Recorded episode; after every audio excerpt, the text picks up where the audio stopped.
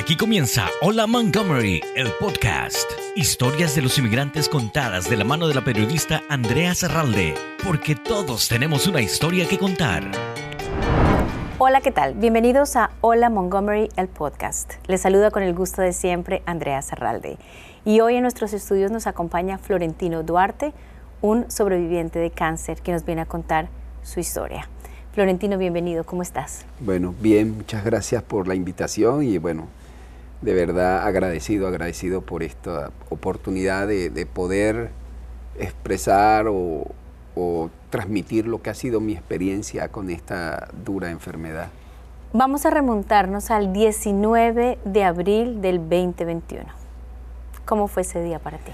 Bueno, ese fue uno de los días más trascendentes en mi vida fue el día en que recibo la noticia de parte de mi esposa eh, de la habían llamado del hospital el doctor para comunicarle que eh, la biopsia que me habían practicado había dado positivo y que tenía un tipo de cáncer que es el Hodgkin linfoma o linfoma de Hodgkin que no se sabía el estadio y que había que hacer una serie de exámenes más y que me estaban remitiendo a un oncólogo para que me empezara a, practicar todos los exámenes necesarios. Fue una noticia que nadie espera, o sea, es la noticia que nadie quiere escuchar en su vida. Nadie, nadie, nadie. Nadie quiere escucharla. Ese día me, me tocó escucharla eh, y fue sentí como algo, mm, como, como, como una corriente de agua fría por dentro del cuerpo, por toda la sangre que me la helaba y salía, y salió por los pies. O sea, todo, desde la punta de la cabeza hasta la punta de los pies y ahí salió. Pero me ocurrió algo extraordinario también. Para mí es extraordinario, ¿no? Nunca imaginé cómo iba a reaccionar yo. No sé si las personas les va a pasar lo mismo que no se sabe cómo uno va a reaccionar en ciertas situaciones. Pero yo en ese mismo, mismo momento lo que hice fue aceptar de alguna manera la enfermedad, que estaba, que la tenía y que lo que había era que trabajar en, de alguna manera en, en lo que había que hacer para, para vencerla y para ver si podía podía superarla. ¿Nunca te pasó por la cabeza que podrías perder la vida, que ibas a morir? Porque cáncer muchas veces lo asemejamos con sinónimo de muerte. ¿Te pasó algo similar a ti o no? Lo que hice, es, sí, de alguna manera sí, claro, porque uno cuando tiene este tipo de enfermedades que son, bueno, la enfermedad, el cáncer es una enfermedad que es terrible y, que tiene un índice muy alto de, mortalidad desde el punto de vista estadístico, pero, pero entonces lo que hice fue buscar algunas respuestas, pero no sin negar la enfermedad. Y entonces empecé a, de alguna manera, a leer un poco sobre la vida. Se me empezó a desarrollar algo extraño que, que de verdad que para mí es extraño, que empecé a, a pensar en, desde el punto de vista filosófico de, la vida, de, qué somos, de dónde venimos.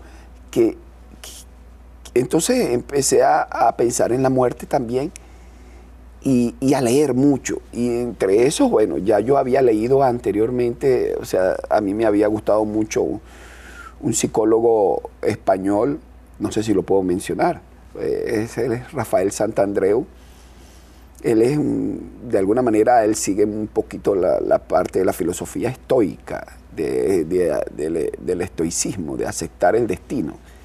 Y él, y él hablaba allí, él decía que, que la muerte es la hermana gemela de la vida, que desde que nacemos comenzamos a morir. Es decir, que, que no podemos verla como algo, como ese tabú, extraño, que no, es real. Ahora, que nos guste o no, es otra cosa. Por supuesto, nadie quiere morirse. todos queremos vivir. Pero ella es real y ella existe y ella va a llegar. Ahora, el tema es que yo, yo hice como, yo empecé como a, a tratar de tener ciertos diálogos con ella, desde el punto de vista eh, espiritual y literario. Yo escribía, yo soltaba lo que sentía y eso me ayudaba. Y la vi y empecé a verla como, mm, parece extraño, pero la empecé a ver como natural.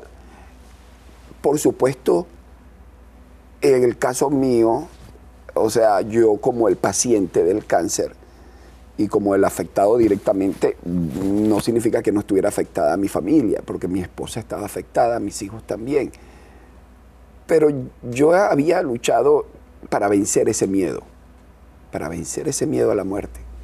Pero eso mm, no se aprende así, que tú vas a, a un sitio a aprenderlo. Eso tienes que buscarlo tú, esa respuesta.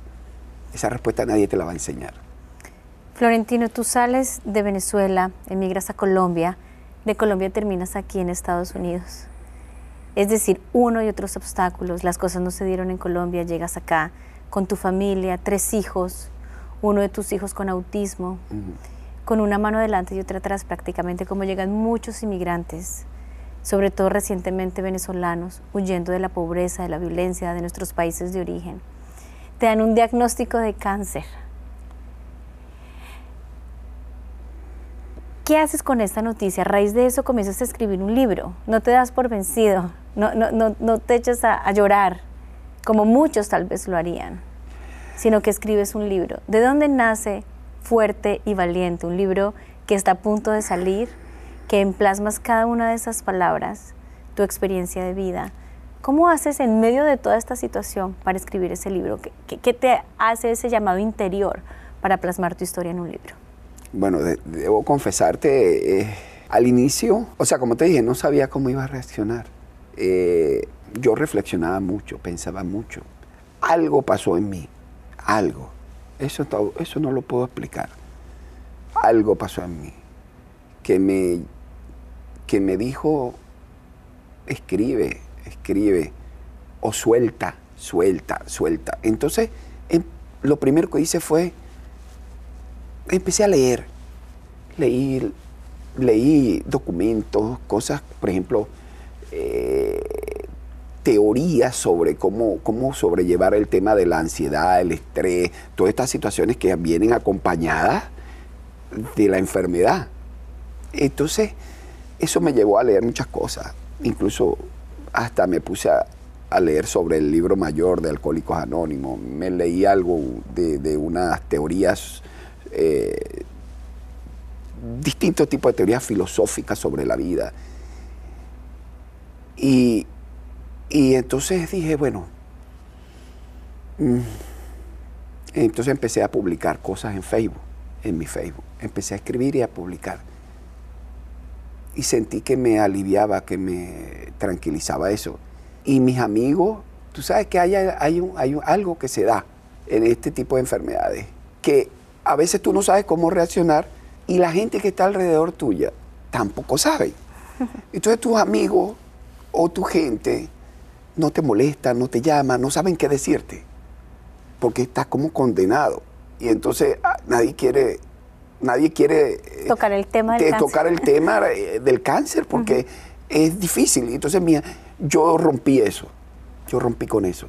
Yo rompí con eso, ya creé un grupo de, de Facebook, creé un grupo de WhatsApp, en Instagram, y empecé a decir, y a decir las cosas que se me ocurrían sobre la vida y darle gracias a Dios por todo lo que me había dado, porque yo creo en Dios y empecé a soltar todo, a soltar. Y ese soltar me fue sanando, primero espiritualmente, y entonces empecé a trabajar la mente, que el problema de nuestra mente es fuerte. Es la que nos puede, como he, leído, es la que nos puede elevar a lo más alto o nos puede dejar caer a lo más profundo y a lo más hondo en cualquier circunstancia difícil. Entonces, a ella hay que trabajarla. Y yo reflexionaba sobre, por ejemplo, en momentos que uno va al psicólogo, va a un psiquiatra, porque, bueno, es normal, no lo podemos ver como algo anormal. Por- para eso existe la ciencia médica y la psiquiatría es una rama y la psicología. Entonces, yo, de, yo, yo veía como en algunos casos uno va al psicólogo y sale de allí, eh, habla con el psicólogo, pero sale igual. No, parece que no hubiese hecho nada y queda, estás en la misma circunstancia. Lo único que te mandan tus medicamentos y te estás tomando tus medicamentos. Pero ¿qué hacer? ¿Qué hacer con, con lo que tú, cómo resolver tu problema? Y a veces le cuesta al médico ponerse en tus zapatos. No es fácil. Porque yo, yo a veces decía, pero es que verdad, de repente eh, esta persona que está aquí me está atendiendo, este terapeuta, y a lo mejor tiene más problemas que yo. Y ha pasado. Yo he visto casos de psiquiatras que están peores que los pacientes. Entonces, yo lo que hice fue, todo lo que he hecho es empírico. Ha sido tratar desde el amor de la familia, de mi esposa, de mis hijos, desde allí y desde mis amigos también, porque ha habido grandes amigos que han estado ahí cerca. Entonces, eh, apoyarme allí, apoyarme allí. Aceptar la situación, la circunstancia, sin chistar, sin decir nada. Es eso y punto, y hay que actuar. Luego, entonces, hay una parte muy importante que debemos nosotros, los seres humanos, en cualquier circunstancia adversa, en cualquier problema, hay algo que debemos, un segundo paso que debemos dar, es de alguna manera conocernos, saber quiénes somos, cómo somos. Y es muy difícil. Te lo voy a decir porque lo he leído, lo he visto. Yo no soy psicólogo, no, no, no, nada, ni médico, ni nada. Yo soy abogado de profesión en Venezuela, en mi querida Universidad de Carabobo. Este, soy abogado, pero he leído mucho. Y una de las cosas que te puede ayudar a resolver situaciones en cualquier circunstancia laboral, familiar, de pareja, es que tú te conozcas, es que tú sepas cómo eres. Eso tiene que ver con tu temperamento y tu carácter. Entonces yo me fui por ahí también y gracias a unos cursos que hice con una gran terapeuta acá, una doctora, eh, eh, ella me, y eso existe hace años, porque eso, eso Hipócrates fue el que clasificó el tema de los temperamentos, eh, creo que fue Hipócrates. Entonces, habló de cuatro tipos de temperamento, el melancólico, el colérico, el flemático, eh, bueno, y el sanguíneo. Esos cuatro son los temperamentos. Y también con el, también me eh, aprendí que con el temperamento se nace. Tú no lo puedes. Tú no, tú no lo eliges ni lo cambias ni nada. Naces con el temperamento. Entonces tú lo que haces es moldear ese temperamento con el carácter. Y el carácter sí se moldea, sí se trabaja. Entonces, eso te puede ayudar. Entonces, si tú sabes que eres agresivo, si tú sabes que eres impulsivo, entonces tienes que controlar eso. Pero todo esto nace y se despierta a raíz de tu diagnóstico, Sí, donde comienzas a todo, adquirir todo, todo. este conocimiento, donde comienzas a escribir el libro. Te da la curiosidad también y las ganas de aprender inglés. Ah, bueno, entonces fíjate, yo decido entonces crear como una fórmula o una, eh, es como una tesis, una teoría. Entonces digo, aceptar, eh, conocerme A ti mismo. para saber quién soy, cómo soy, cómo enfrentar las situaciones. Y en tercer lugar, ocupar la mente. El gran problema con nosotros es que si, si nosotros solamente nos quedamos con la información del, de, la, de la circunstancia adversa, de la enfermedad, del problema, si te divorciaste, sigues pensando en el mismo problema del divorcio, de lo que sea. Entonces, y no haces a nada productivo, sino pensar en eso, ahí, de ahí no vas a salir. Entonces, hay que ocupar la mente, hay que pensar en positivo y hay que hacer lo que nos guste y lo que nos dé placer incluso. Lo digo yo en el libro. Y eso te va a ayudar.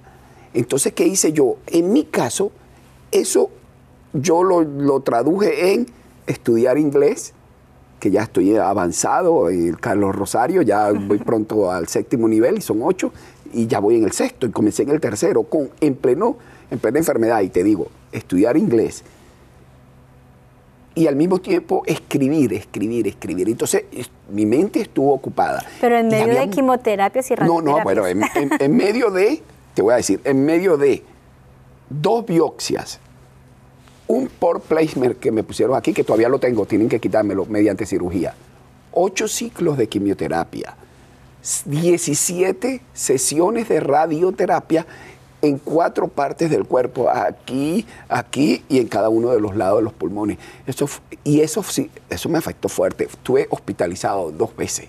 Una fue por más o menos 12, 12 días y la otra estuve en cuidados intensivos que la radioterapia por sus efectos secundarios me mandaron a terapia intensiva y estuve cuatro días en terapia intensiva al mismo tiempo también me hicieron, eh, eh, porque había que revisarme todo, entonces me, hacían, me hicieron eh, colonoscopia, endoscopia, exámenes del corazón, exámenes de sangre, miles de cosas. En medio de todo eso, yo tenía tiempo para estudiar inglés y para escribir el libro, que gracias a Dios ya está estoy esperando es que próximamente en noviembre, a finales de noviembre o mediados de noviembre podamos publicarlo. Lo están trabajando una amiga ya en Venezuela. Eh, me, está, ayudando con el tema de la revisión y maquetear el libro y tratar de publicarlo pronto. Eh, entonces, en medio de todo eso, yo hice eso, pero entonces ahí también utilicé, utilicé la ciencia médica, por supuesto porque yo estaba también medicado. Entonces, medicado no solamente para mi salud física, sino mental. Y yo la acepto. Yo acepto que la medicina, eh, eh, eh, yo tengo que acompañar mi fe o lo que yo crea o lo que crea con la ciencia médica. Porque hay gente que no, que dice, no, yo, o que yo me voy por otro tipo de medicina. No, yo, esta es la que hay y ahí voy a... Entonces me enfoqué en eso. ¿Qué le diría yo a las personas? Si en mi caso yo ocupé mi mente en eso. Y ahí es donde voy con el ejemplo de los psicólogos, los psiquiatras, que uno sale igual. Es que uno, eh, nosotros, la, especie humana es una sola, está bien, somos una sola especie. Nuestros cuerpos tienen los mismos órganos, todos son los mismos órganos parecidos, todos, pero reaccionamos de manera distinta ante cualquier enfermedad. A las adversidades. A las adversidades. Entonces, el cuerpo, eso me lo han dicho médicos, que un cuerpo reacciona a un medicamento distinto al, por ejemplo, en las quimioterapias. A, mí la doctora me dijo, mira, bueno, te vamos a poner este medicamento, estas son, me explicaron cuáles eran los medicamentos, son medicamentos nucleares, eso es fuerte, te va, se te va a caer el pelo, se te va a... Bueno, a mí no se me cayó el cabello completamente, nada, o sea, poco, y yo mismo me lo corté incluso. Eh, pero hay gente que se les cae el cabello, entonces son reacciones distintas. Y a mí, bueno, por supuesto, eh, gracias a Dios me ha ido bien, hay personas que no le hacen efecto. Entonces, eso pasa con la mente también. Tú vas a un psicólogo y hay técnicas, a mí me dijeron de todo. Eh, relajación, técnica de relajación, meditación, eh, caminar, eh, bailar, todo, todo lo que... Pero entonces, eso es válido. Pero entonces a mí lo único de todo, lo que me relajaba, lo que me hacía quedar tranquilo, incluso que me hacía olvidar de la enfermedad, era escribir, estudiar y ocuparme en otras cosas, y sobre todo escribir. Y, y hay personas que le puede pasar lo contrario, que escribir, no, ¿de dónde va a sacar eso? Que de repente la meditación sí lo tranquiliza. Pero hay personas que la meditación, y te lo digo con ejemplos de personas que he conocido, que, que tú le pones música relajante y se estresa. Eso es increíble. cada persona tiene su propia forma de reaccionar. Y por eso es que debemos conocernos. ¿Cuál ha sido el rol de tu esposa Cecilia en todo este proceso?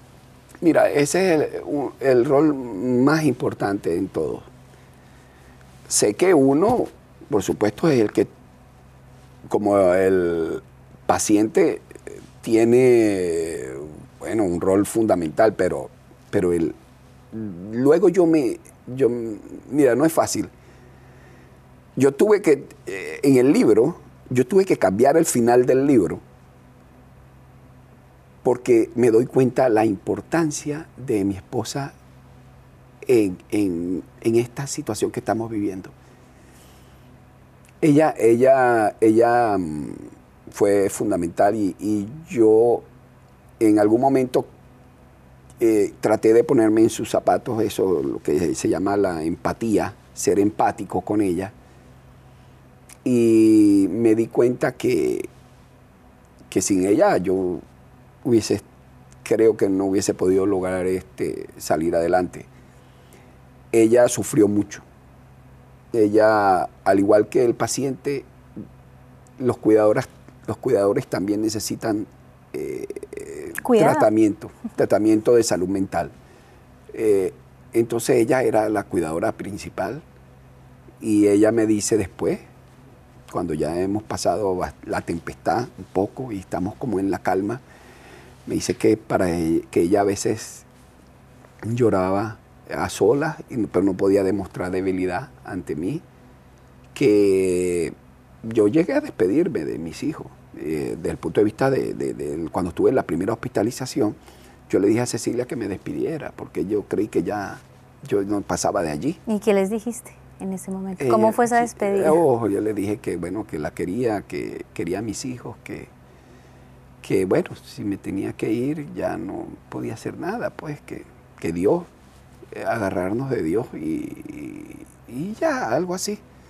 Y bueno, fue duro, fue duro porque este, yo veía que, mm, porque yo comencé con una especie de infección y no bajaba y no bajaba y eso se convirtió en una sexy.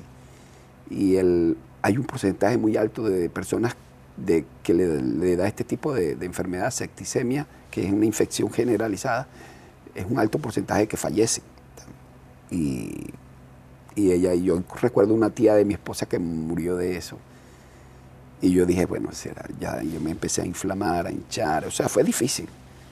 Pero Cecilia estuvo allí, entonces yo había pensado que, bueno, vencer el cáncer de alguna manera o superar el cáncer es la felicidad, dije yo. Entonces ese va a ser mi último capítulo del libro. Pero no, la felicidad no es el último capítulo del libro. La felicidad no es lo último en la vida. Lo último y lo principal, no es lo primero en la vida. Lo último y lo primero en la vida es el amor. Entonces, la felicidad es efímera, la felicidad son momentos. Claro que eso es buena, pero el amor es permanente, el amor no se acaba, el amor es cuando es verdadero, por supuesto. Pero ¿cuál es el amor verdadero? El del padre al, hijo, el de la madre con sus hijos, el de los esposos que se quieren y hasta lo último, bueno, eso es verdadero. Hasta que llegan a viejito, ese es un amor verdadero. Se va uno, después va el otro, pero ese amor no se acaba. Ese amor no, no se acaba. Ese amor, el que se va, se lleva una parte. Y el que se queda, se queda con la otra parte. Y luego se encuentran de nuevo que yo llamo se reencuentran de nuevo y el amor se reencuentra. Y entonces, bueno, por supuesto, como consecuencia de eso viene la felicidad. Pero, pero el amor es lo fundamental en cualquier circunstancia, en cualquier problema que tengas. Apoyarte, apoyarte con tu familia, apoyarte con quienes te quieren, te aman y que son capaces de acompañarte y de dar todo su tiempo, su esfuerzo en ayudarte a salir adelante. Ahí es lo primero, pero dejarte también ayudar. O sea, eso es fundamental. Y bueno, a mí me dio por, escribir, bueno, eso. Hay a quien en una circunstancia de estrés, de un tipo de enfermedad, le da por, hacer ejercicio. Y de repente esa persona, el estrés lo vence haciendo ejercicio y se convierte en un gran atleta. Eso. Pero Florentino, me encanta el final de tu libro, que es como el final de este capítulo, de este duro obstáculo que es el cáncer. Y el amor es la respuesta. Tú lo dices muy claro. El final de mi libro y el final de este capítulo, de estos episodios tan duros de cáncer, es el amor. Sí, el amor. Y también creo que hay que transigir. no lo he comentado, pero creo en la... Transigir es aceptar. Transigir es reconocer al otro, reconocer la postura del otro, incluso ceder. Entonces, yo transigí con el cáncer, transigí con él. Ahora, peleé con él también, luché contra él. O también le dije, bueno, no es el momento. Como a veces digo que a la señora muerte, le digo yo, le dije, no, no es el momento, todavía no es tu momento. No te preocupes. Ni yo me voy a, o sea, yo, yo me voy a quedar tranquilo. Yo lo que te quiero convencer, señora muerte, es que todavía no es el momento. Ahora, cuando me toque el momento, no te preocupes que me voy a ir tranquilo contigo, porque de alguna manera es real. Tú sabes que hay algo que con un buen amigo allá en Colombia que conocí, notario, lo puedo nombrar, él se llama René Baez, un buen amigo, es el notario de un pueblo muy pequeño en Suata, donde llegamos a Colombia, un pueblo muy, muy bonito y de gente muy buena, andina, y esa gente andina es muy buena y muy católica, muy, muy religiosa. Nosotros, este amigo y yo, eh, estábamos en medio de la pandemia, estamos hablando del año 2020, ya sí, 2020, que yo habíamos migrado a Colombia y estábamos en ese pueblo que le agradezco mucho. Y entonces, eh, eh, con la pandemia vino, entonces yo, por mi por mi personalidad, que soy colérico, ansioso, entonces tenía que manejar un poco la ansiedad. Y entonces estábamos como, el mundo se había paralizado, todo estaba paralizado y nosotros en otro país, con tres hijos, ¿y qué hacemos? Y entonces empezó, entonces este, este, este notario también estaba en una circunstancia que tenía la notaría cerrada y como era abogado, yo también, bueno, de alguna manera, y yo estaba convalidando mi carrera también allá y la convalidé. O sea, soy también abogado en Colombia. Entonces, leímos un libro, no recuerdo el autor. Entonces, que hay dos maneras de, enfrentar la, la muerte. Dos maneras. Una, resistirte a ella resistirte a ella aunque te toque. Pero tienes que saber si te toca o no. Entonces, hay como un forcejeo y la, puerta, y la muerte te va a llevar hacia una puerta y te va a llevar hacia, hacia dentro de ese sitio, un cuarto, lo que sea. Entonces tú empiezas a resistirte y todo, pero de todas maneras te toca y te vas. Y te vas, pero exhausto, cansado, de todo. Hay la otra ¿Cuál es la otra? Bueno, que ya sabes que te toca. No hay más nada que hacer, no hay más nada que hacer. Te vas tranquilo caminando. No, no, no te vas a, cansar, no vas a, a, luchar contra lo que no puedes luchar porque no lo puedes controlar. Entonces te vas tranquilo y te vas tranquilito. Esa es otra manera de pasar. Agarra de la mano de la muerte y pasa a la puerta. Y ya no significa, como diría otro gran amigo que quiero mencionar, Jesús, eh, Francisco Lira Puerta. Este, por supuesto, yo, yo, cuando al cáncer, yo le di la pelea. Y por eso estoy aquí. Por eso tú me estás entrevistando. Porque yo me paré en medio del escenario, que puede ser un cuadrilátero, un ring de boxeo. Y entonces hice lo que me dijo mi amigo Jesús. Bueno, Vamos a dar golpe y a recibir golpe. Y si nos caemos, nos levantamos. Y la idea es mantenernos de pie hasta el final. Ahora, si nos toca irnos, bueno, ya nos iremos. Pero hay que dar la pelea hasta la última. Y eso es ser fuerte y valiente también. Hay que ser fuerte y valiente. También hay que ser valiente para aceptar la muerte. Y también hay que ser fuerte para eso, para aceptar una circunstancia. Aceptar un divorcio, aceptar la pérdida de un padre, una madre, porque bueno, yo perdí mis padres, hay que ser fuerte. Fuerte y valiente. Es precisamente el título de tu libro que esperamos leerlo pronto. Tú me diste a mí la fortuna de poder leer este abrebocas y borrador de tu libro y cada palabra me llegó al alma. Te felicito, Florentino, por en medio de una situación tan difícil, tener la valentía de ponerse a escribir y de demostrarnos que no hay obstáculo que no se pueda vencer.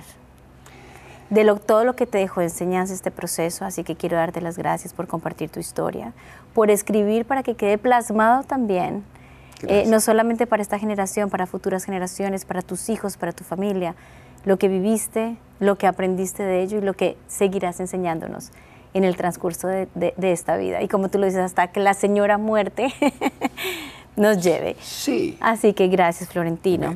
Eh, el tiempo nos apremia, pero vamos a tener más oportunidades seguramente de conversar. Sí, eso. Esta siempre será tu casa. Hola Montgomery, cuando quieras y tengas el libro listo. En noviembre, si Dios quiere, en noviembre lo tenga. Eh, yo estoy pendiente de eso. Eh, claro que sí. de verdad que para mí es una hermosa experiencia y, y es una experiencia de vida y se ha convertido en algo también nuevo para mí. Yo jamás en mi vida pensé escribir, escribir un libro, pero no solamente escribir un libro, sino que el cáncer me hiciera escribir el libro. Correcto. O sea, uno no sabe. Una biografía de valentía. Sí. Te agradecemos y esperamos que sigas escribiendo muchos más capítulos en tu vida junto a tu familia. Gracias. Gracias, Florentino. Y a ustedes también muchas gracias por haber estado con nosotros en esto que es Hola Montgomery, el podcast. Estuvo con ustedes Andrea Zarralde y les recuerdo que pueden suscribirse en cualquiera de las plataformas de podcast a Hola Montgomery para que sigan aprendiendo de estas historias de inmigrantes. Gracias. Gracias por su preferencia. Hola Montgomery, el podcast. Una producción de Montgomery Community Media.